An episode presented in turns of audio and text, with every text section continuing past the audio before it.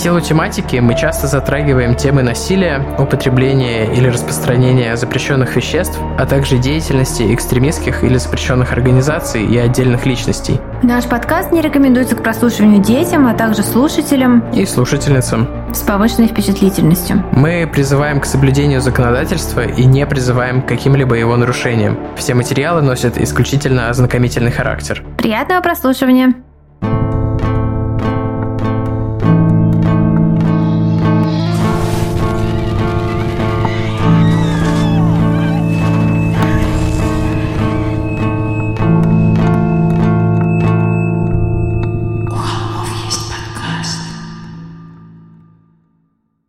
Всем привет! Вы слушаете «У холмов есть подкаст». Привет! И с вами мы, Тима и Валя, Валя и Тима, брат и сестра в Crime. Э, и мы вернулись с полноценным, почти полноценным э, выпуском «У да холмов». Не, вполне себе. Э, который, ну, он такой олдскульный. Это формат, который мы уже не используем практически. Но, тем не менее, это импортзам, который вы очень любите, а мы любим среднее. Если вы давно с нами, или если, может быть, вы послушали старые выпуски в какой-то момент, это будет импортзам в формате, где мы рассказываем друг другу истории, а второй человек еще не в курсе, что это будет за история. Короче, прям вот олдскул, олдскульный, на коленке родившийся формат, который мы какое-то время поддерживали, а потом стали просто более крупные кейсы рассматривать. Ну, не то, что на коленке родившийся, это на самом деле просто от того, что действительно очень мало инфы про русские кейсы, и плюс это формат, который, ну, его практикуют часто в подкасте My Favorite Murder, и я подумала, что для импарзама в самом начале нашего пути это было прям готовое решение. В My Favorite Murder у них степень подробной проработки такая, типа, вот был такой чел, она такая, ого, а потом я вчера ходила на ноготочки, да, только они не ходят на ноготочки, они брутальные женщины, за что я их очень люблю. Они обычно разговаривают о том... Я ходила вчера на метание ножей. Нет, нет, нет. Я вчера со своим терапевтом обсуждала, как моя мама, которая работала медсестрой в психиатрической лечебнице, в детстве мне там что-то там. И потом я рыдала, вот, а потом я обнимала своего кота. Вот такие у них разговоры. Это, э, да. Это не про нашу маму, это про... Это Валя вспоминает из My Favorite Murder. Это про маму, совершенно реально про маму одной из э, ведущих My Favorite Murder, которых, кстати, я по инерции слушаю уже года четыре, наверное, просто каждый выпуск в день релиза. Привет, вот. люди, которые слушают нас по инерции. Да, привет вам, на вас держится многое, я уверена. Вот. Э, как-то так. Ну, в общем, да, про формат, что-то мы такие э-э, про формат. А, ну и да, надо сказать, что мы решили на какое-то время сократить количество релизов, к сожалению. У нас много сейчас других задач, и, по крайней мере, до лета включительно мы будем выходить раз в две недели с основным выпуском, ну и в неделе, когда основного выпуска не будет, в четверг будут истории слушателей. Да, ребята, если вы хотите кого-то в этом обвинить, обвиняйте меня. Я работаю, ну, я получила новую работу, и поскольку подкаст все так же у нас монетизируется только благодаря нашим боженькам Бостонам, я получила работу в очень крутом, очень серьезном проекте, о котором, возможно, чуть позже я смогу рассказать, если мне разрешат. И а, потому что мне кажется, что вы все порадуетесь за меня, если... Хотя радоваться за других — это, наверное, не, не самый веселый вид радости. Не знаю, я за тебя радуюсь. Ну, я за тебя тоже радуюсь. Я просто говорю. Я как раз в терапии научилась радоваться за других. Раньше я, э, слушая про какие-то вещи в жизни других, думала, а вот ты говно, ты говно, у тебя ты так не можешь. Поэтому... В смысле, по отношению к себе? К себе, стоит конечно. уточнить. К себе, да, да, да, к себе, да. Поэтому всякий раз, когда вы что-то пишете, помните о том, что я читаю это и думаю, что я говно. Да, в общем, ругайте меня. Тима ни при чем. Ну, я постараюсь это компенсировать всякими другими проектами, но лучше не обещать и сделать, чем пообещать и не сделать, поэтому не буду говорить, что мы планируем. А для бустанов, кстати, мы знаем, что уже подходит новый месяц. Ну, мы, опять же, вам ничего не обещали, но э, stay tuned. Скоро расскажем вам про дальнейшее развитие и, конечно, всех оповестим. Большое спасибо, что поддерживаете нас. Вот там, кстати, для тех, кто не в курсе, в описании подкаста, наверное, оставлю ссылочку на наш наш Бусти, там можно оформить на нас подписку, и там есть уже один эксклюзивный выпуск, который нигде больше не выйдет. Можете его пойти послушать, например, если подписку оформите. Да, кстати, этот выпуск, насколько я понимаю, Тима, он практически без монтажа у нас там сделан. Мы просто для своих там вообще не стесняясь в выражениях. Ну, в смысле, что мы, мы не то чтобы много чего вырезаем и как-то стесняемся в выражениях, просто всякие оговорки и затупы мы там решили не вырезать, да, чтобы да, вы знали, там как вот это звучит на самом деле. А, как-то он натюрель. Все как есть. Все как в жизни. А.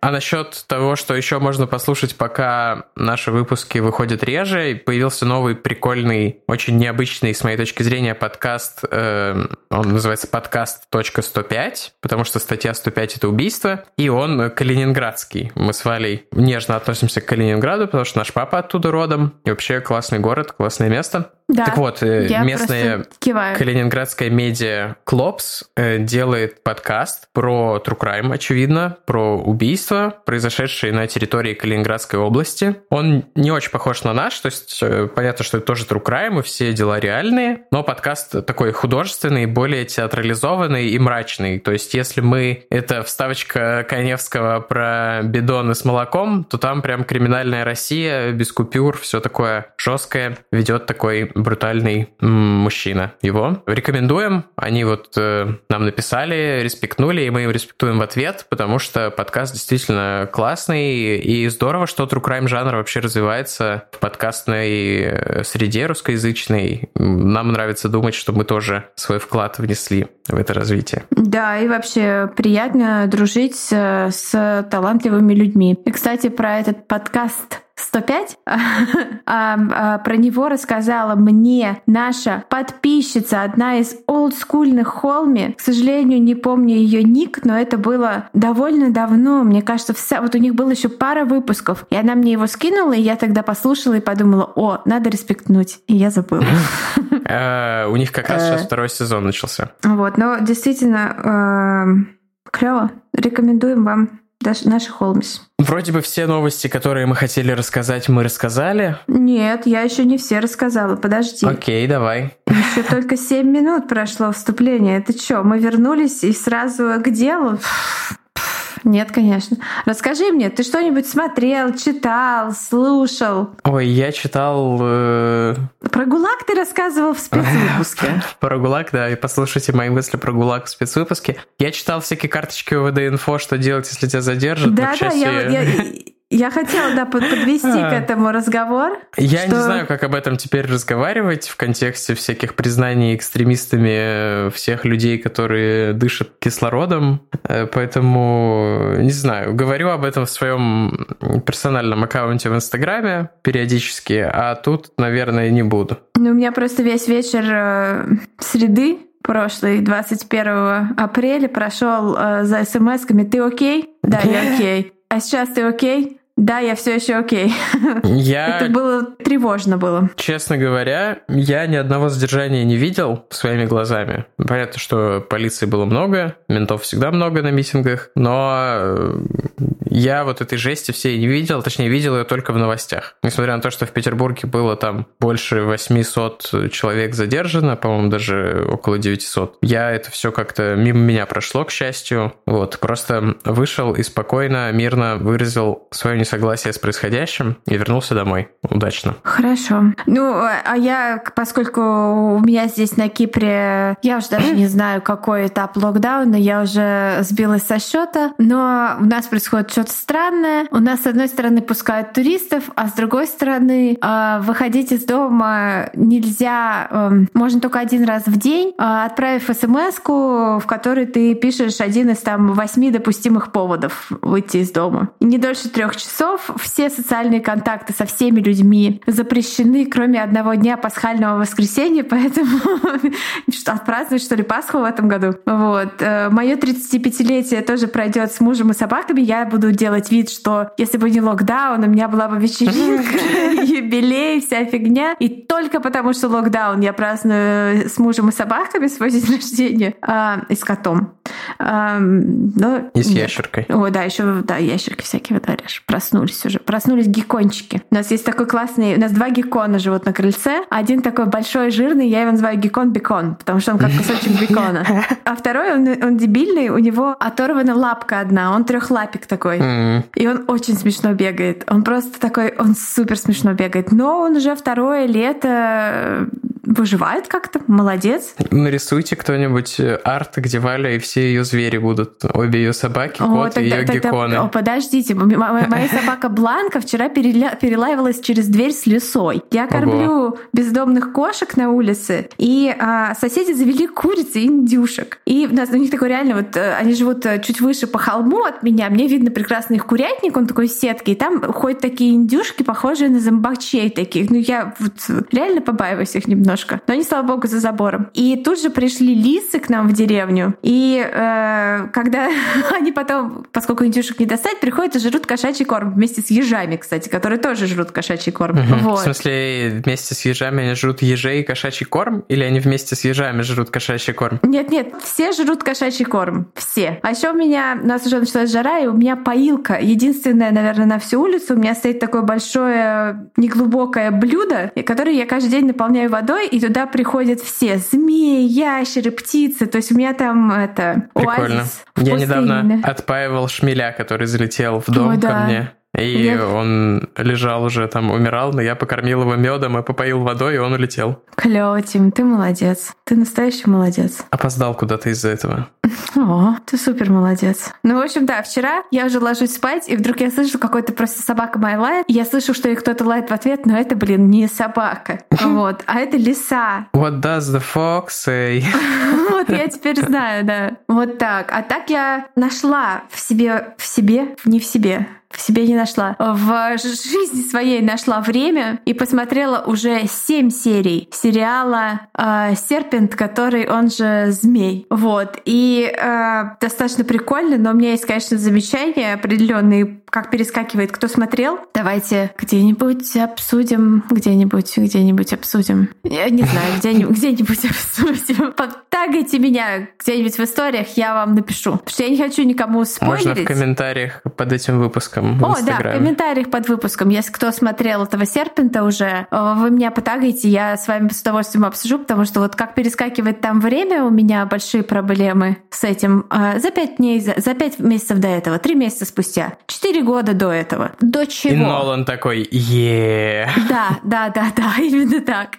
А, Еще мне не понравилось там прям принципиально, это кастинг. Почему на главную роль главного вот, злодея, этого Чарльза, этого серийного убийцы, реального человека, у которого папа индус, а мама тайка, взят чувак, который француз арабского происхождения. И когда показывают его маму, на, на, как бы, которая типа тайка, ты смотришь на этих людей и понимаешь, что они не родственники, они не могут быть родственниками. Когда типа в Таиланде его принимают за своего, его не могут там принимать за своего, потому что в нем нет тайской крови, нет, э, ну, я не знаю про индийскую кровь, но тайской точно нет. И он абсолютно не похож на чувака, который, ну, на реального этого серийного убийцу.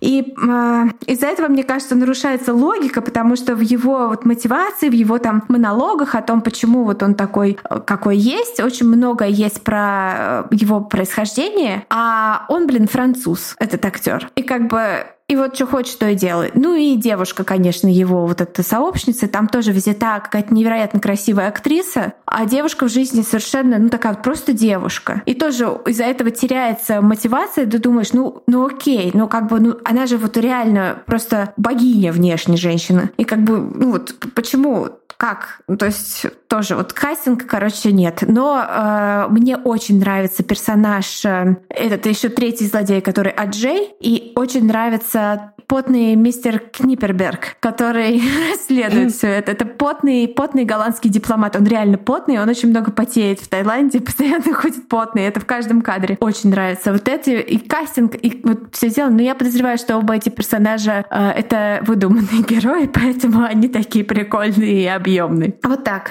Надеюсь, вы соскучились по нашим рассуждениям вокруг темы. Да, мне наверняка прилетит сейчас от фанатов этого актера. Актер прекрасный, который играет злодей. Играет он хорошо. Просто мне кажется, что в 21 веке на роль человека, который наполовину таец, нужно брать актера, который напол...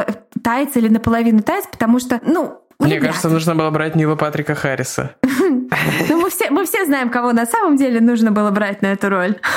Но мне жестко прилетело в прошлый раз, поэтому я не буду Безрукого не трожь. Нет, нет, за Безрукова мне не прилетало. Что-то, конечно, Нагиева надо было а, брать на эту роль. Он даже Нагиев больше был похож. Да. да. Нагиев, по крайней мере, был в Таиланде многократно, как можно по его инстаграму узнать. Наверное.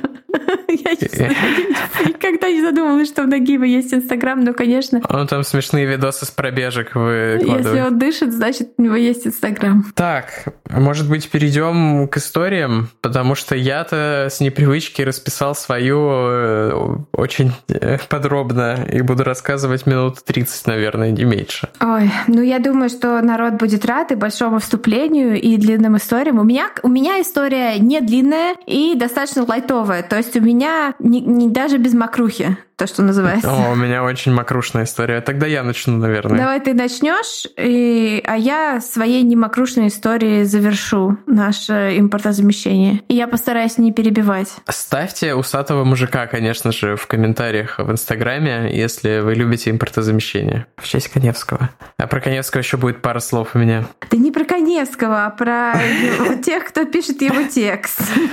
За обложку к этому выпуску мы благодарим иллюстратора Артема Артема Гринева, которого можно найти в Инстаграме под никнеймом Grinch Art. Прикольный, кстати, никнейм. Спасибо большое, Артем. Прекрасная обложка.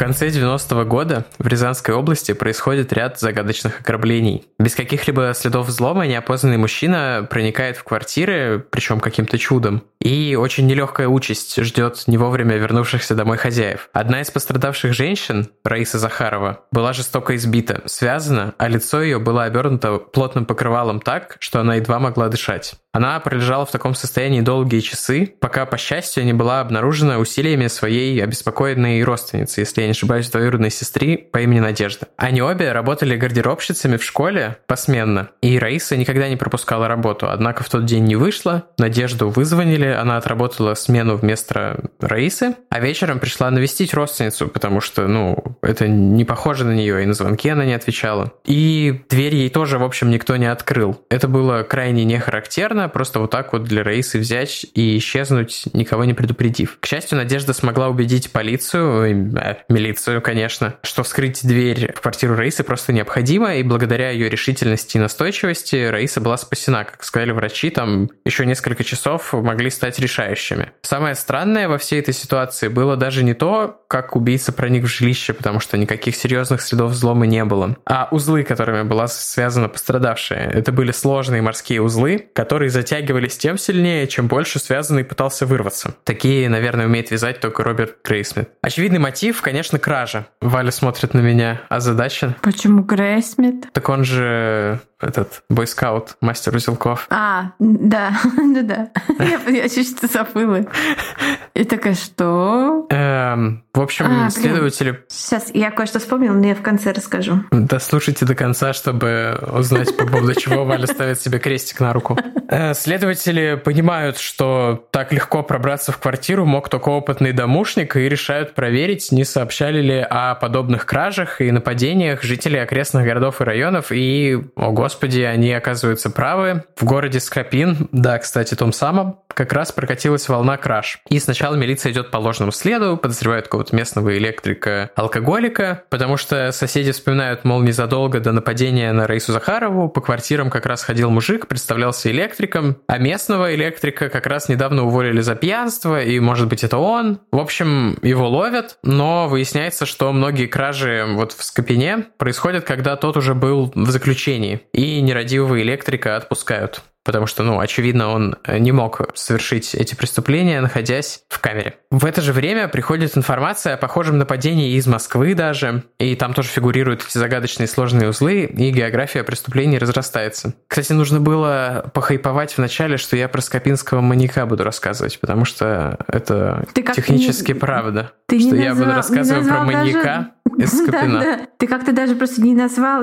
тему и просто, просто приступила. Я сижу такая а, Там а, будет плот-твист, поэтому это не суперизвестный кейс, э, не high-profile кейс, поэтому имя не так важно, как сами обстоятельства. Anyway, наш вор пока что из Скопина, или Скопина, наверное, Скопина, не знаю. Э, Я открыла меня. специально Википедию Скопин. Скопина, а как, как, как, э, а как, а, как склонять? Тэп-тэп, не написано. Вот здесь просто написано Скопин, крупный населенный пункт, да ла ла ла ла Люди в Apple подкастах, научитесь говорить, возьмите уроки дикторского мастерства. Да. В общем, дело приобретает... Извини, пожалуйста. В статье написано, что требуется, требует проверки 431 правка, поэтому, возможно... Да.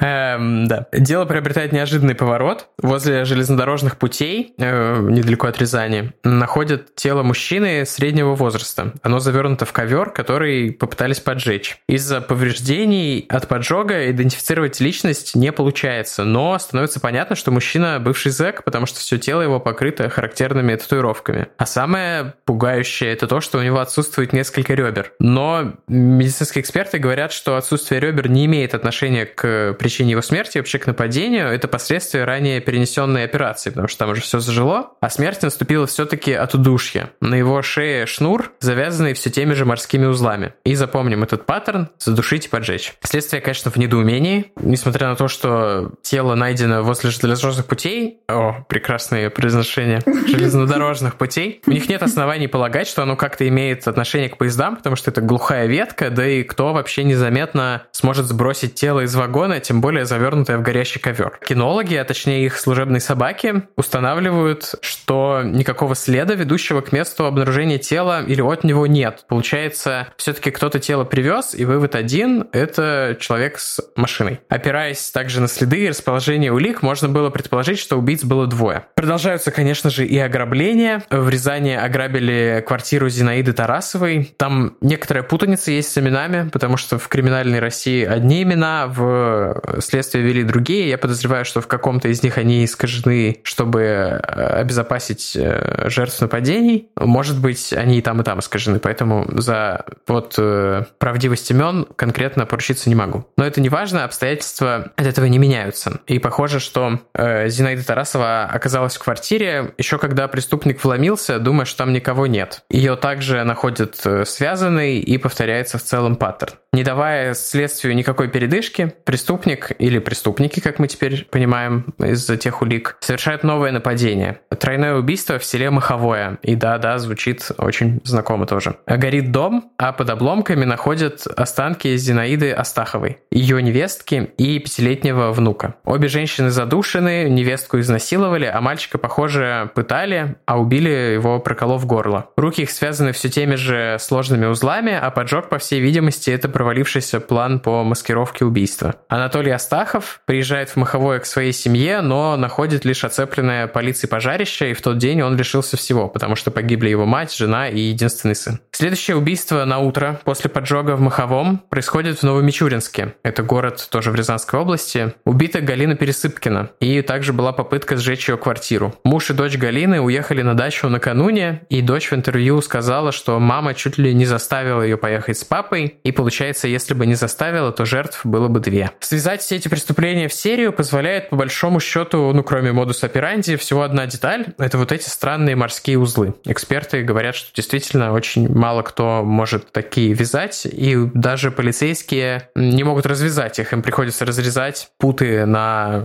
людях, которых они находят живыми. Возвращаясь в Маховое для сбора показаний соседей и каких-то еще поиска потенциальных свидетелей, милиционеры замечают знакомое плетение. На качелях соседнего со сгоревшим домом и спрашивают у хозяйки, что это такое, кто вешал ваши качели. Она называет имя Вячеслав Хромов. Его дача, а точнее дача его тещи, стоит тут же по соседству. По своим каналам милиция выясняет, что человек с таким именем снимает номер в гостинице в Рязани. Они выезжают немедленно, и задержание происходит вот в той самой гостинице. В номере также находят две сумки краденных вещей. И человек вроде бы найден, но улик не хватает для ареста. Он говорит, что просто скупал все краденое у друга, но его имя не назовет, так как боится расправы. По имени Вячеслав Хромов записи о судимостях и арестах не находят, и его даже чуть не отпустили под подписку, потому что он ссылался на жену и ребенка, которые беспокоятся, что он уехал, и вообще им нужна его поддержка. Но тут на помощь приходят следователи из Скопина. Перерыв документы местного ЗАГСа, они выясняют, что Вячеслав менял фамилию при женитьбе, и настоящее имя Вячеслав Маркин. В криминальной России почему-то его упорно называют Марков, но правильно вроде бы все-таки Маркин, и поскольку в разных источниках разные фами- варианты фамилии, я тоже, скорее всего, в какой-то момент перепутаю их. Но правильно вроде бы Маркин еще раз. Ему 42, из них, чтобы вы думали, 27 он сидел за кражи, грабежи и изнасилование. Вот так так. Когда его вывели на чистую воду с этой сменой имени, он сник и предложил помощь следствию. Э, называет своего друга, который как раз вот и продавал ему краденое, Валерий Рябчиков по кличке Рябой. Э, якобы он заходил в номер, продал краденое, и вот узелки эти тоже вяжет он. Гостиницы подтверждают, да, заходил некий мужчина, они вместе пили зубровку. Это какой-то крепкий напиток. А еще, что вот этот мужчина ходит со значком депутата на коричневом пиджаке, и спустя какое-то время милиция по этим приметам находит этого посетителя, однако никакой это не Рябой, а Владимир Катков, с которым Маркин познакомился случайно. Он представился ему, Маркин представился Каткову форцовщиком, предложил приобрести каких-то вещей и выпить. Владимир, в общем, согласился, ничего не подозревая, вроде бы ничего не купил, но вот они посидели в номере и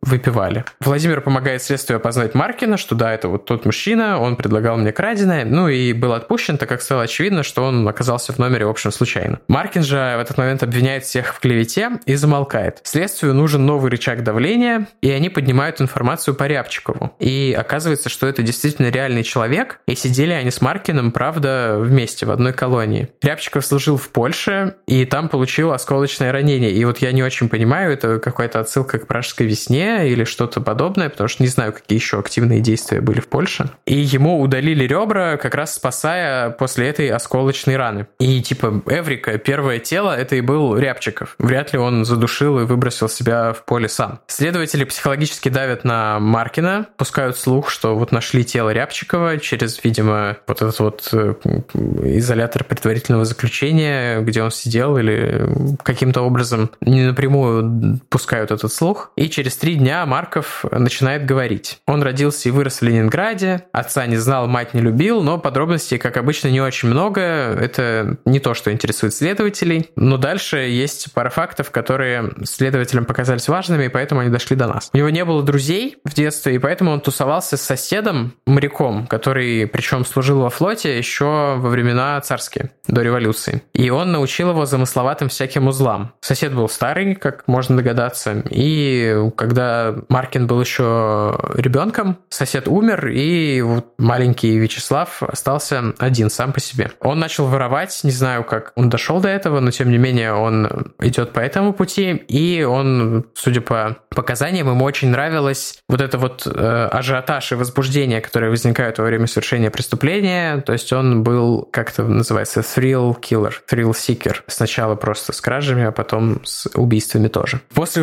успешной кражи в школе, причем он поступает странно, отдает деньги маме, а та покупает ему велик и просто пробухивает остальное, если верить э, рассказу. В раннем возрасте он бежит из дома, очевидно, отношения у них были не очень хорошие, раз он так поступил, и оседает в Душанбе. Промышляет воровством и в какой-то момент попадается на краже, получает свой первый условный срок, и после этого с преступного пути не сворачивает. Снова попадается, сидит в колонии для малолетних, затем и в реальной колонии, в итоге у него 4 судимости и 2 побега. Последний из побегов в Пермской области через подкоп. Он, э, сбежав, добирается до города Чусовой, проникает в случайную квартиру с целью кражи, но встречает там хозяйку и насилует ее, затем требует, чтобы она его накормила обедом, затем еще раз насилует, связывает и уходит с деньгами, ну и награбленным. То есть, получается, серия его преступлений оказывается еще длиннее, чем казалось до этого. Вскоре Маркин попадается на краже в Кирове, его разыскивают за побег, точнее за побеги и за изнасилование. Оказывается, женщина из Пермской области все-таки написала заявление, опознание, арест и приговор 14 лет. В новой колонии Маркина ждут проблемы, потому что он по природе типа альфач, но в колонии уже сидит Валера Рябчиков, местный авторитет, который держит всех под собой. И местные не жаждут никакой смены власти. Тем не менее, Маркин э, делает попытку переворота, но его жестоко избивают, и он остается проигравшим. Я тут подумала, если у Валеры Рябчикова на зоне была кличка Рябой, то у Славы Маркина была кличка Марка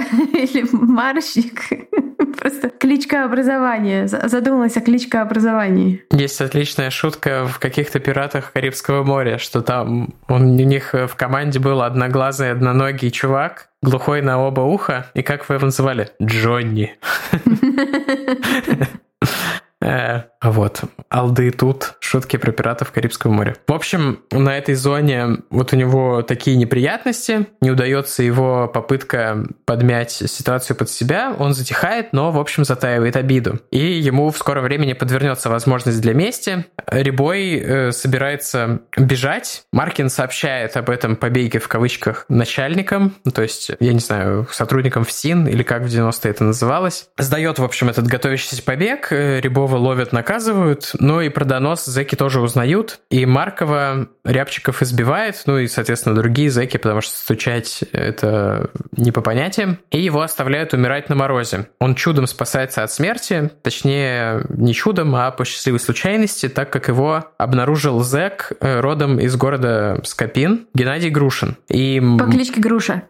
Окей. Okay. Э, Маркина отправляют в другую колонию, потому что опасаются расправы. Там он имитирует болезнь, перетягивая ноги, чтобы добиться отека, и благодаря этому там какой-то хитрый затуп с документами происходит, и то ли его раньше освобождают, то ли как-то вообще вне очереди, я точно не понял как, но, в общем, с какой-то целью он это делает. Э, после выхода на свободу он едет к Грушину, который его спаситель, откинулся еще за несколько лет до этого, и тот знакомит его с Татьяной Хромовой, будущей женой Маркина. Он берет ее фамилию, чтобы порвать с прошлым, начать жизнь с чистого листа, но, будучи профессиональным вором, в качестве заработка может делать только это. Вот, кстати, про эффективность э, и перевоспитательный эффект пенитенциарной системы нашей. То есть человек э, после 27 лет заключения, единственное, что он может, ну, собственно, исправительное в кавычках учреждение тюрьмы воспитывает профессиональных преступников. Это как бы высшее преступное образование там люди получают, вместо того, чтобы реинтегрироваться в социум. Ну, неважно. Он э, говорит жене, что ездит в командировки, а на деле просто ворует в соседних городах, как вы уже могли догадаться по началу моего рассказа. Жена получает подарки, типа бэушные вещи и драгоценности, именно тем, чтобы радовать жену. Он мотивирует свои преступления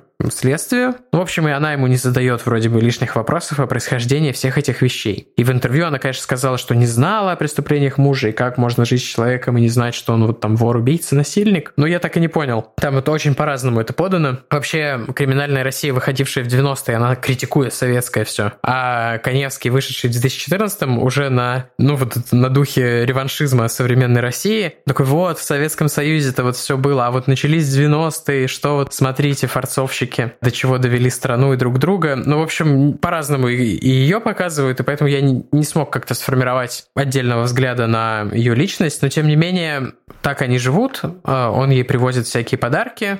Собственно, можно, наверное, ему довериться, что он э, действительно мотивируется в том числе подарками жене, потому что, как мы помним, после первой своей кражи он отдал все вырученное матери. Его метод заключается в следующем. Он ищет пустые квартиры, представляясь электриком, и если кто-то открывает, то он проверяет счетчик, записывает показания и спокойно уходит. А если никого, то он вскрывает квартиру и обворовывает ее. В Маховое же он ездил помогать теще, то есть матери своей жены. И в один из разов берет с собой Грушина, так как у того есть москвич, копать картошку. Там Маркин, кстати, вешает качели для соседки, которые станут вот ключевой деталью для его поимки. И после этого сбора картошки они устраивают застолье, на которое приходит э, их соседка Астахова. Так они познакомились. Это вот та самая женщина, которая вместе с женой э, сына и внуком задушат и сожгут их дом. Зимой у Маркина кончаются деньги, то есть это уже новый 91 год наступает, и он залезает в квартиру Раисы Захаровой, про которую я рассказывал в начале. Деньги денег толком с этого нападения не получает. Затем он совершает еще одно нападение на женщину по фамилии Гринева, которая также выживает. У нее он находит дефицитные консервы и решает, что она спекулянтка, значит, у нее есть деньги, ждет ее поэтому с работы, пока она не вернется. Но это не так, она просто вроде бы работала на предприятии, где зарплату выдавали товаром. Но, правда, деньги у нее действительно оказываются с продажи дачи. Она их хранит в пакете пластиковом внутри туалетного бачка и под страхом смерти отдает их ему. И если я не ошибаюсь, э, спастись ей удалось,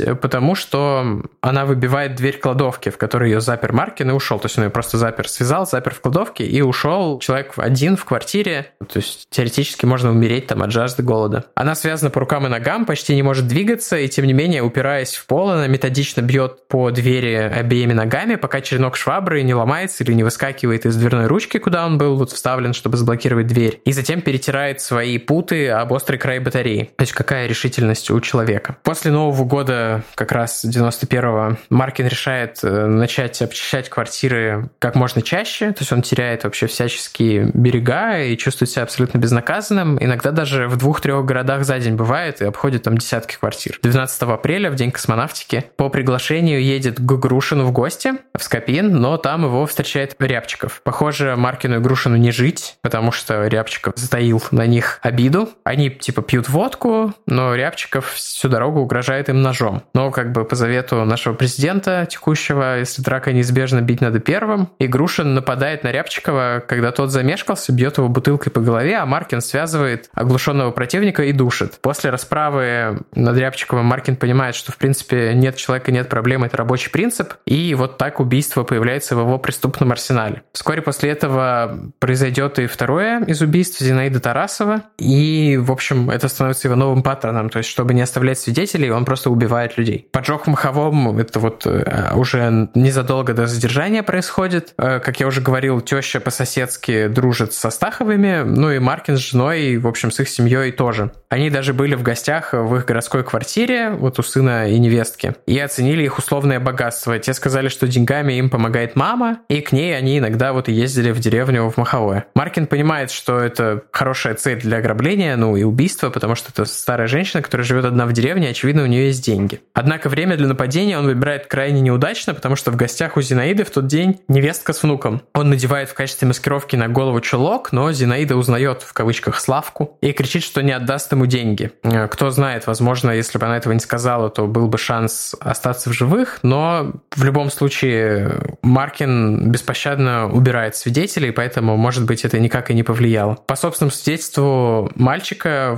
внука Зинаиды Астаховой, Маркин пытал, чтобы выведать, где деньги. Деньги, которых на самом деле не существовало, потому что деньги были с продажи машины покойного отца семейства, э, мужа Зинаиды, и их давно уже потратили на обустройство всяческого быта. Когда Маркин давал показания, он это делал без раскаяния, каких-либо эмоций, просто перечислял сначала свои заключения в детстве, затем и преступные похождения. Кражи объяснял тем, что хотел красивую жизнь и делать подарки жене. Ну, как я уже говорил, этому, возможно, можно верить, потому что вот он и в детстве дарил все награбленное матери. Одной из самых пугающих для меня во всем этом деле стала, в общем, цена человеческой жизни. Маркин не особо разборчиво подходил к выбору квартир, которые грабил, и зачастую его добычей было что-то вроде золоченых ложек, меховой шапки или кожаных сапогов, и за это он был готов лишить жизни людей, которым просто-напросто выпало не вовремя вернуться, причем к себе же домой. То есть э, совершенно ни в чем не повинных людей, которые никак э, его не провоцировали, а просто были у себя дома или возвращались домой, он убивал, чтобы заполучить их золоченые ложки. Не дожидаясь суда, в СИЗО Маркин совершает самоубийство, и по злой иронии его находят в камере повешенным, и так Маркин завязывает свой последний узел.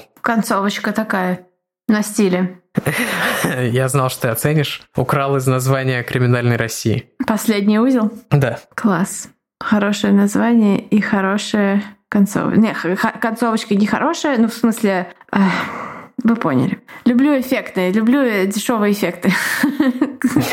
Спасибо за историю, Тима. На самом деле у меня было такое достаточно странное ощущение, пока я слушала, потому что у меня было ощущение, что я слушаю True Crime подкаст, а когда я слушаю True Crime подкаст, я должна что-то делать.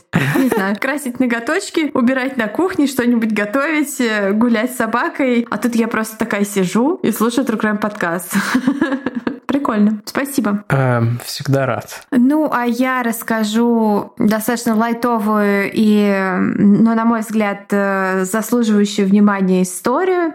Как-то вот э, последнее время что-то что-то как-то вот э, как-то вот убийство что-то меня как-то все еще не радует, поэтому моя история будет про э, шокирующее и самое дерзкое ограбление Советского Союза, кражу из Госбанка Республики Армения. Итак, город Ереван, 5 августа 1977 года, понедельник. Кстати, мои источники — это аргументы и факты, Коневский и сайт наша армения.инфо. Про Коневского тогда в конце скажу, забыл. Да, ты себе тоже крестик нарисуй, я вот себе один нарисовала. Обычное утро, начало новой рабочей недели, сотрудники Госбанка приходят на работу после выходных и замечают, что что-то не так. Если быть точным, то в полу в комнате отдыха для этих самых сотрудников пробита дыра. Дыра небольшая, всего 34 сантиметра в диаметре. Ну, то есть э, ну, такая где-то тут небольшая дыра. Но тем не менее, а, проблема заключается в том, что эта комната находится прямо над денежным хранилищем банка. А, сотрудники тут же вызывают э, милицию, которая охраняет банк 24 на 7, то есть сотрудник, какой-то сотрудник милиции всегда есть на территории банка. Они спускаются в хранилище, отпирают его и обнаруживают, что да, дыра в потолке и похищено денег на сумму полтора миллиона рублей. То есть это больше 30 килограммов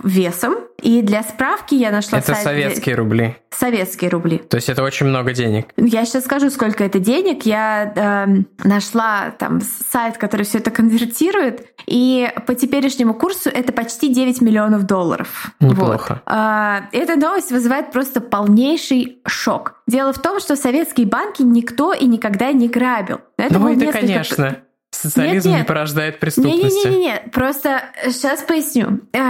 Первая причина заключалась в том, что эти деньги не на что было потратить. То есть, если ты крадешь 10, крадешь 10-20 тысяч рублей, ты можешь купить себе там Жигули на черном рынке, шубу, еще что-то там, съездить в отпуск, но в целом деньги потратить не, не на что. А если ты вдруг начнешь резко очень богато жить, то к тебе придут и ну, спросят, откуда ладно. деньги, потому что все, все, все все замечают и все на друг на друга стучат. Аргумент. Отчаянно стучат. Ну а во-вторых, деньги в банках государственные, частных банков, конечно же, не было. А хищение государственного имущества в Советском Союзе причислялось к особо тяжким преступлениям, гораздо более серьезным, чем кража у какой-нибудь бедной бабушки. И за кражу суммы от 10 тысяч рублей полагался расстрел. А тут чуваки украли полтора миллиона, то есть можно посчитать, сколько раз, сколько расстрелов им полагалось. Именно поэтому, потому что а, банки вот, вот так вот банки не грабили, не было никаких сейфов, хранилище это была просто комната, там с железной дверью, где посередине была решетка, а за решеткой были стеллажи, на которых просто пачками лежали купюры. Там есть, э, в Каневске показывают фотки, действительно, просто вот как в библиотеке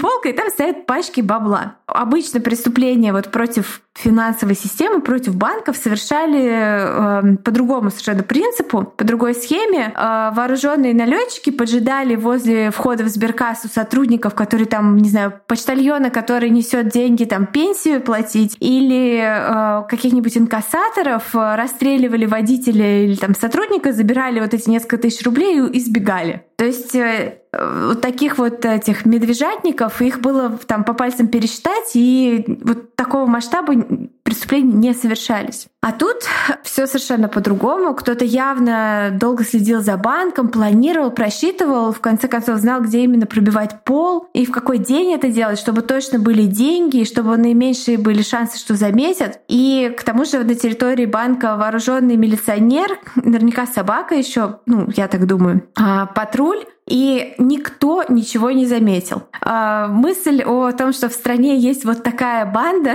очень сильно испугала советскую милицию и поставила их в полный э, тупик, потому что как их ловить вообще непонятно. И э, еще такая маленькая добавочка. Странным очень выглядел набор инструментов, которые грабители оставили после себя на месте преступления. Кроме молотка, очевидного, и каких-то там еще приспособлений, там был маленький розовый зонт, о назначении которого вообще никто не понимал понимал, зачем там зонт. Я поясню в конце. Okay. А, дело оказалось настолько сенсационным и масштабным, что моментально дошло до Москвы, и его взял под свой контроль личный генсек, если я не ошибаюсь, это Брежнев а, в то время. И было а какой год? 77-й. Было ну, да, приказано бросить все силы на поимку этих бандитов. Но милиция даже примерно не понимала, как к этому подступиться. У них не было опыта, как я уже сказала. Сначала они устроили такой чес среди всех э, э, ереванских э, грабителей, всех людей, у которых вот судимость по каким-то таким статьям. И просто в тюрьмах всех опрашивали, не слышал ли кто, что кто-то планировал. То есть вот полный тотальный чес. И говорят, что даже криминальные авторитеты сами приходили в милицию и говорили, если что, это не я, вот мое алиби, извини, извините, мы ни при чем там, а, потому что настолько как бы все напряглись из-за этого преступления. Конечно, там Коневский рассказывает в выпуске всякие смешные истории про то, как э, не того человека там э, всех прощупывали и там, короче, людей там зазря как-то стращали, там такое тоже было. В итоге у, поли- у милиции было 12 основных версий, и у каждой версии было еще порядка 10 подверсий. Вот, то есть что могло произойти. И на раскрытие преступления были кинуты все силы, просто все лучшие умы страны. Безрезультатно время шло, у них улик не было. А, и так продолжалось какое-то время, пока кому-то не пришла в голову мысль как проверить, какие же купюры пропали из банка. Как оказалось, э, из этих 30 килограммов денег а, большая часть была 100-рублевыми купюрами. Как я понимаю, это самая крупная крупная купюра в Советском Союзе. Причем купюры были совершенно новенькие, которые только-только прислал Центробанк, вот только со станка. И было известно не только их э, серия, но и типа чуть ли не номера, потому что они все были подряд. Я, кстати, слышал, эту фигню, что часто зарплаты платили всегда новыми купюрами, потому что ну, монетарная политика была очень странная, и просто печатали деньги бесконтрольно все время в Советском Союзе. Вполне возможно, но тем не менее, на тот момент курс был полтора миллиона советских рублей, это типа 2 миллиона американских долларов. Но... То есть ну. э, эти деньги, это, это, это было чем-то подкреплено. Не знаю. Так, и, значит, э, после того, как они выяснили серию или там примерно номера этих купюр, они, милиция, под э, личным контролем и наблюдением Брежнева, ну не личным, естественно, он не приходил и не наблюдал, не контролировал, а, приказали поставить на паузу оборот этих 100 рублевок этой серии полностью. То есть все банки и сберкассы, которые их уже получили, должны были приостановить выдачу, а еще внимательно следить за тем, кто какие купюры приносит и проверять таких граждан. Тут тоже была череда неловких ситуаций с какими-то депутатами, которых э, арестовывали и всякое такое. Но э, в итоге стало известно, что кто-то принес на 100 тысяч рублей таких купюр в банк Ташкента. Но когда туда прибыли следователи, подозреваемый давно уже покинул город или подозреваемые. И в следующий раз 100 рублевки всплыли в Москве. И кто-то покупал, что интересно, до них облигации. То есть угу. почти всегда, э, если эти купюры приносили в банк, то покупали облигации. И э, одна из транзакций в Москве прошла не совсем удачно. Девушка-кассир работала в тот день, которая работала в тот день в московской сберкассе, рассказала, что клиент был москвич славянской внешности. Это, кстати, потому что они искали, конечно же, армян. Вот. И у них был такой разрыв шаблонов, что это чувак э, славянской внешности. Он приехал на новеньком зелененьком, зелененьком, зеленом москвиче и хотел купить облигации на 6 тысяч рублей. Но у девушки в кассе было только на 3 тысячи рублей этих облигаций, и она пошла в хранилище, в очередную комнату со стеллажом, видимо, за дополнительными ценными бумагами. А мужчина, очевидно, решил, что она пошла вызвать милицию и сбежал, бросив э, на кассе те, то есть она у него взяла вот эти 6 тысяч рублей, дала ему облигации на 3 и сказала, а еще 3 я вам сейчас принесу. И он сбежал с облигациями на 3 тысячи, то есть а свои лишние 3 тысячи наличкой просто бросил там, то есть оставил. И это, конечно, обратило э, на себя внимание, это происшествие. И девушка очень подробно описала человека,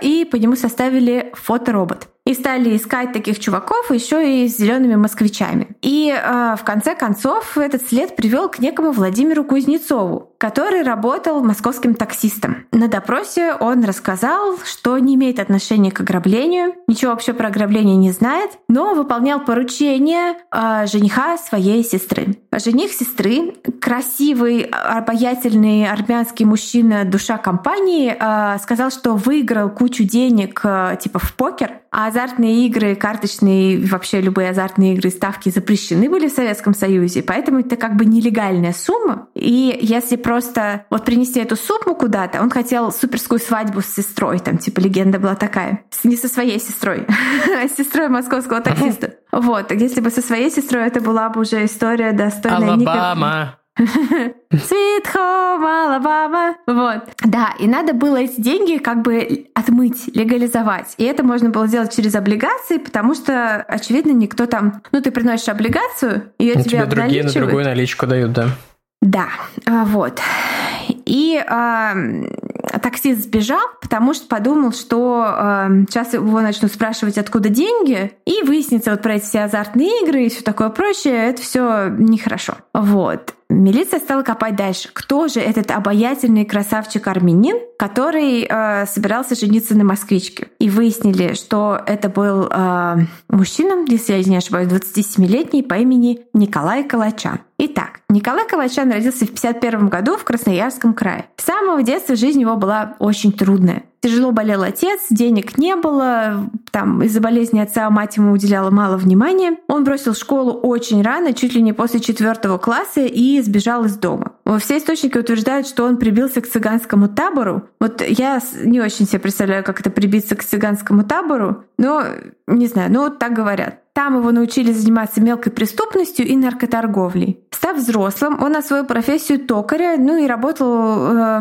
на всяких таких профессиях, типа там сбором мусора занимался, какой-то еще паденной работой. Он был человеком умным, таким вот э, сообразительным, обаятельным, уверенным в себе и находил легко подход к людям. И ему, конечно, такая жизнь не очень нравилась. Ему хотелось денег, хотелось приключений, хотелось э, очаровывать женщин и э, совсем не хотелось ну, вот, э, быть токарем. Он не боялся рискнуть. Свое первое дело, свой первый грабеж ограбление он совершил со своими приятелями, когда ему было около 20 лет. Они ограбили сберкассу. А, причем а, по уже знакомой схеме проникли в помещение соседнего здания ночью, пробили стену молотками, залезли и унесли деньги. Но там было всего несколько тысяч рублей, и их очень быстро потратили. А, но этот опыт произвел на Николая огромное впечатление. Ему очень понравилось все в этом случившемся. И риск, и выгоды, и как легко и приятно было тратить награбленное. И милиция так никогда не вычислила преступников и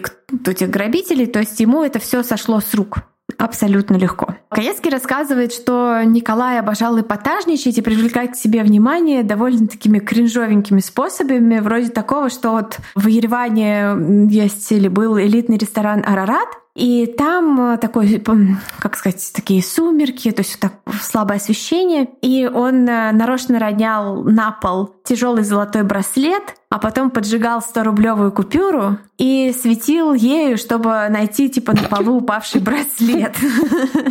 Ну, то есть... Ну, Это ну, если так. бы Дрейк родился в Советском Союзе. Ну да, ну да. Ну, то есть такое вот вообще... Как вот фотки в ВК, где с пятитысячными купюрами вот так вот. Веером. А, да, интересно, как бы выглядел его профиль в ВК. Или в Тиндере лучше.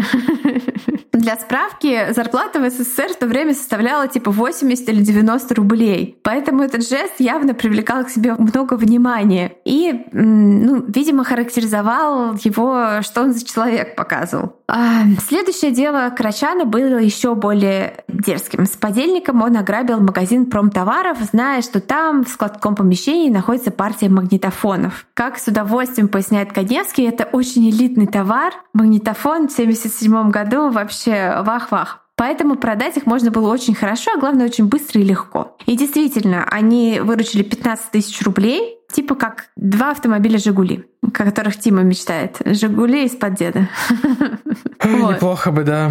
И Николай а, ждал, что за ними придут, что арестуют, но никто не пришел, не арестовал и даже косо не посмотрел. Дело было в том, что директор магазина решил не сообщать о взломе, потому что магнитофоны эти были то ли контрабандные, то ли краденые, ну какие-то, в общем, в источниках их называют словом «левые». Поэтому дело не имело никакого продолжения. Просто вот украли, продали, все. Дальше. В этот раз Николай поехал кутить в Москву, тратить эти деньги. Они ушли достаточно быстро. Он там познакомился с девушкой, почувствовал себя невероятно классным, богатым, э, таким э, крутым чуваком. И тут же ему захотелось разработать какой-то новый план, но на этот раз, чтобы это уже было, были не какие там магнитофоны, а что-то вот такое посерьезнее. И его... Короче, ему суету было навести охота. Ну, ему была охота много денег получить, и он понимал, что первый раз не поймали, второй раз не поймали. Ну, типа, а чё? И его выбор пал на Госбанк в Ереване,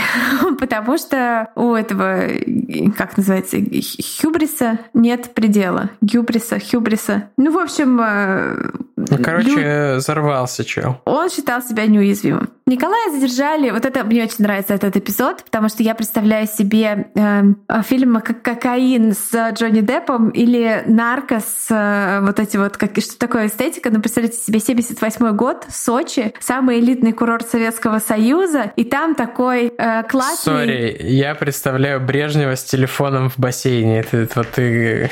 А, нет, а я представляю себе такого классного, веселого армянина, обязательно с золотым зубом, который э, приезжает на зеленых Жигулях, просто у него запаска набитая деньгами в багажнике, вот, набитая кэшем, вот, и он просто такой типа «Party in the house!» и устраивает... Эм, мне просто в школе лучшие друзья были армяне, это вот никто так не умел веселиться, как они. Это были просто вот офигенные. Карен и Феликс, если вы слушаете этот подкаст, я вас люблю. Вот. А, и, в общем, вот это вот просто пати, это уже я добавляю от себя, пати All Night Long, а, лето 78 -го года, там, а, не знаю, а, мне представляется еще из служебного романа секретарша, которая такая в модных клешах и в таком плетеном бикини, она такая танцует под музыку, представьте, какие-нибудь обязательно пластинки и иностранная музыка, ну, короче, ворованные магнитофоны, в золотом пиджаке наш Николай, который просто такой вот сыпет деньгами. И тут приезжает милиция.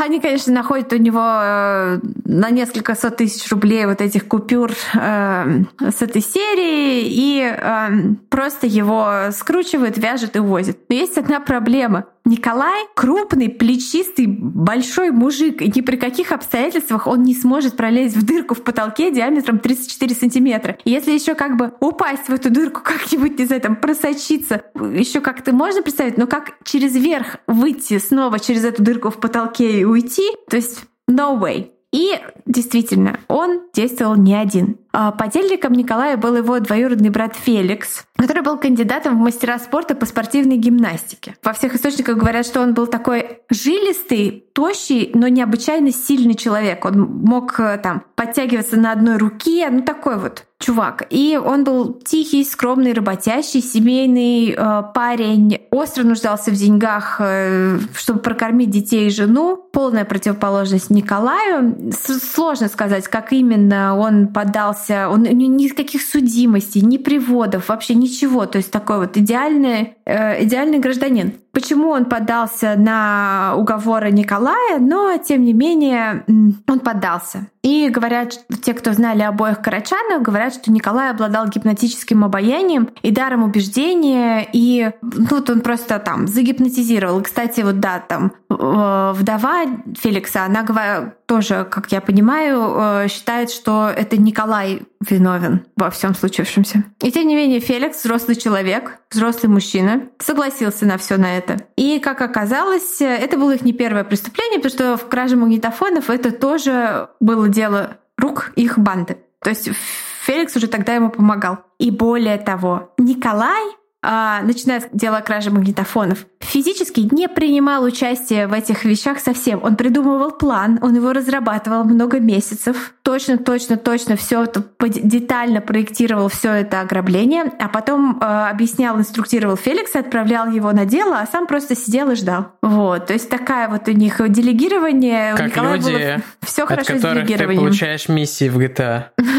Вот. И да, пять месяцев Николай придумывал, как же ограбить этот Госбанк. И в их сговоре был еще и третий человек, который тоже идеальный гражданин, сотрудник банка, член партии комсомола, какой-то там активист, вообще просто супер э, такой правильный чел. Э, он согласился за 40 тысяч рублей сказать им, в какой день вламываться, где, где долбать пол и все такое прочее. И говорят, что этот человек э, согласился на это, потому что вот он жил свою такую вот идеалистическую жизнь советского гражданина, а потом его взяли в комиссию по пересчету денег, когда их присылали из Москвы, и он просто увидел, сколько бывает денег.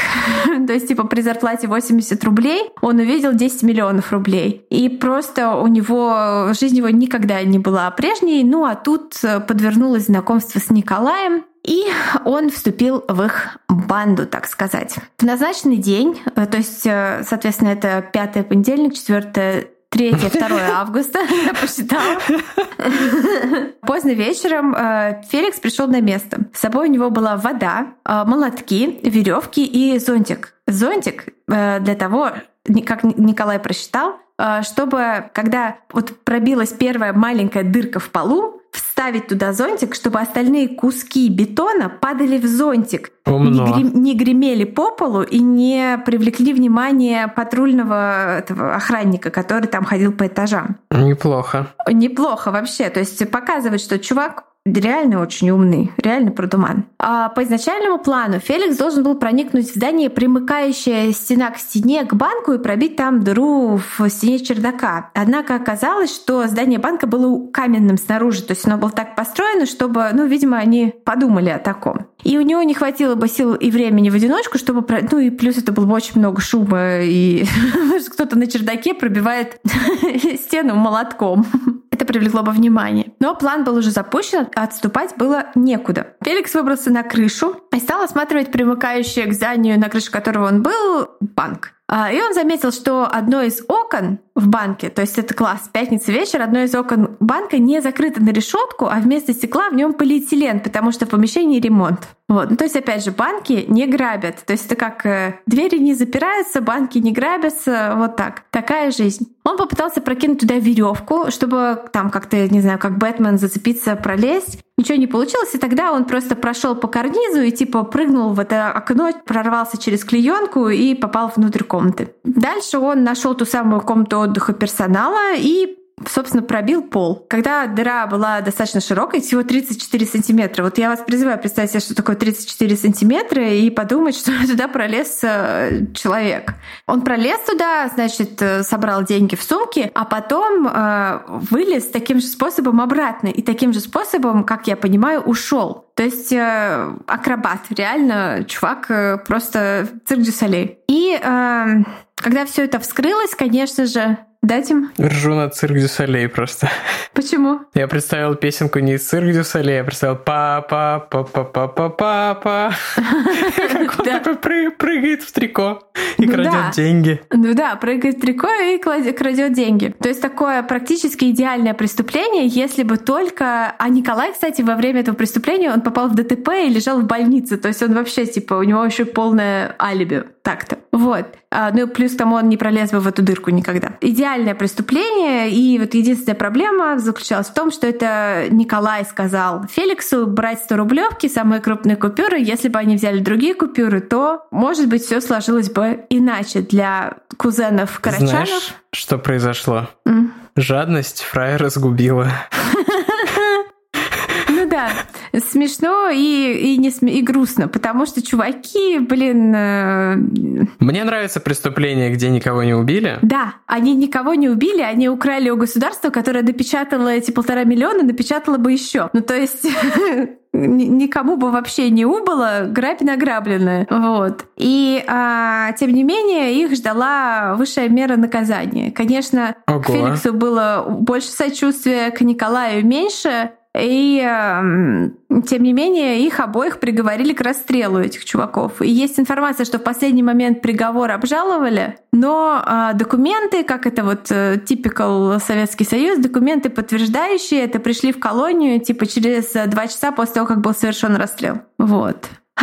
И подельникам дали по 15 лет тюрьмы и обязались там выплачивать, обязали выплачивать какие-то штрафы. Но самих вот этих двух безумно талантливых, каждый в своем деле людей, их, э, их лишили жизни, их расстреляли. И в комментариях на Ютубе под выпуском 100% э, Коневского, 100% людей говорят о том, как нужно вообще, как молодцы, что они нагнули государство, что украли у банка, никого не убили при этом, что типа все их преступления никакого, никакой этой жестокости сто процентов фана, и эм, все благодаря, ну, то есть никого не подставили, никого не убили, э, сами все придумали, э, сами все сделали, там, ловкость рук и никакого мошенничества. И типа эти люди вызывают у комментаторов э, в на Ютубе, да, в общем-то, отчасти у меня тоже восхищение. И э, э, я вспоминаю недавно прочитанную книжку «Поймай меня, если сможешь», где после э, кучи, кучи краш и разводок э, чувака наняла ФБР своим консультантом потому, как им сделать банковскую систему менее уязвимой. Вот. Не, ну Но... расстрел за, ограб... за... Это же даже не ограбление, это кража. Это кража, Это как-то да. жестко. Это, это очень жестко. прям... Я не понимаю это. Ну, это прям очень жестко, но типа вот, э, вот так. И не знаю, конечно, чужое брать нельзя, но если, если это... Если это общее. Если это у банка, который напечатает еще, и ты поехал в Сочи на вечеринку века. Должна экранизация, конечно. А, а есть э, сериал «Паук», я только не знаю, ага. он какой-то свеженький 15 -го года, по-моему. Я только не знаю, там, наверное, демонизирован этот Николай, я так подозреваю. Я не знаю, там это один эпизод или... Эм, сейчас погуглю. Один эпизод или это весь сериал. Но, конечно, нужна такая история, мне кажется, в стиле... Э, в стиле, не знаю, Гая Ричи. Что-то такое. Uh-huh. То есть это потому что реально, ну, по-моему, прикольная история. Прикольная вообще прикольная. Не, безусловно, прикольно, сюжет. да. Да. Я хотел еще сказать про свой, что Коневский в выпуске про того же маньяка как-то очень сильно все по-другому рассказал, переврал и какой-то фигни наговорил, по-моему. Поэтому, если соберетесь смотреть про Маркина, смотрите «Криминальную Россию», потому что я... Понятное Леонид Семенович э, не, не сам виноват. это сделал, что сценарий да. просто так написан. Ну и там прям вот мне очень нравится смотреть, как выпуски старые отличаются от новых, потому что повестка НТВ изменилась. Мне кажется, это я нахожу это очень забавным. Отношение к Советскому Союзу прям очень разное. А, вот я смотрю информацию про телесериал «Паук», Ага. А, российский восьмисерийный детективный сериал, снятый в 2015 году по мотивам материалов дела об ограблении Госбанка Армянской ССР в 1977 году. А, но здесь они оба цирковые акробаты по сюжету. Ага. А мне нравится, что это не цирковой, не цирковой акробат, а просто чел, который типа в школе гимнастикой занимался. Вот.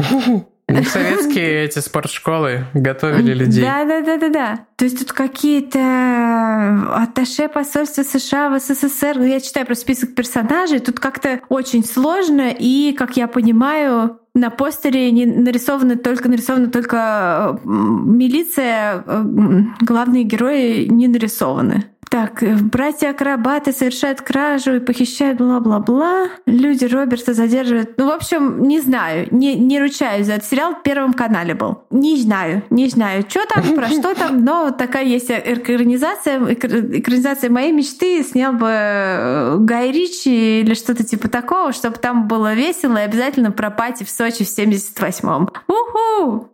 Да уж. Да, а я нарисовала себе крестик, потому что я вспомнила, я сегодня посмотрела трейлер э, новой части э, вот этого вот вселенной Conjuring, как это, как это по-русски? Заклятие. Заклятие, да. У нас был выпуск на Хэллоуин про вот это дело, у меня уже все. Про ужасы из Амитвилля, про как-то Фреда... Нет, второй, второй кейс. Про чувака, mm. который оправдался в суде тем, что его дьявол заставил это сделать. Вот. Э, как я понимаю, кинцо выходит уже вот-вот. Есть трейлер. Трейлер выглядит как такой э, классический хоррор, где руки из матраса вылезают и ведьмы в лесу. Короче, я буду смотреть. Я что-то подустал уже. У нас такой длинный получился выпуск. С непривычки готов попрощаться уже на самом деле.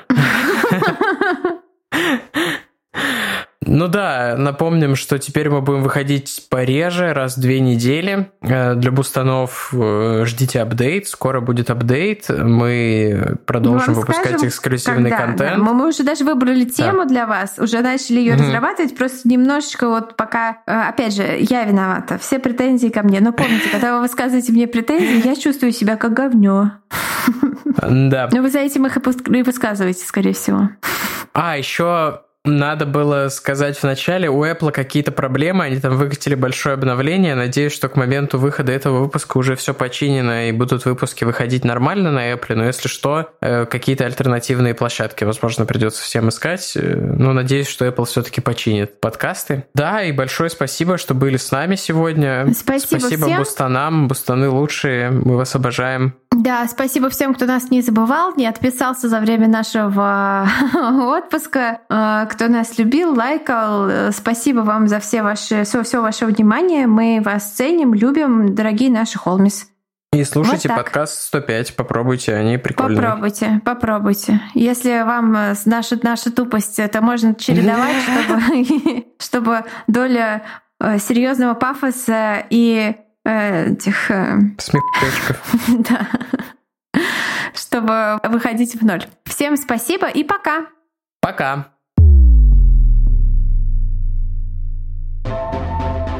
Вы слушали «У холмов есть подкаст» – независимое разговорное true crime шоу с комедийной подачей. Возвращайтесь на следующей неделе за очередной порцией подлинных историй о маньяках, тоталитарных сектах, резонансных убийствах и других настоящих преступлениях. Подписывайтесь на нас на всех платформах и в соцсетях – Инстаграм, Телеграм, Твиттер и ВКонтакте. Ставьте оценки, где это возможно, и оставляйте комментарии. Это помогает новым людям узнать о нашем подкасте. Также вы можете поддержать наш подкаст, оформив подписку на донейт-сервисе Boosty. Все ссылки есть в наших соцсетях. Если вы иллюстратор и хотите сделать обложку для одного из наших будущих выпусков, пишите нам в директ Инстаграма. Выпуск подготовили и презентовали Валентина Назарова и Тимофей Назаров. Монтаж и обработка звука Кирилл Мухрыгин.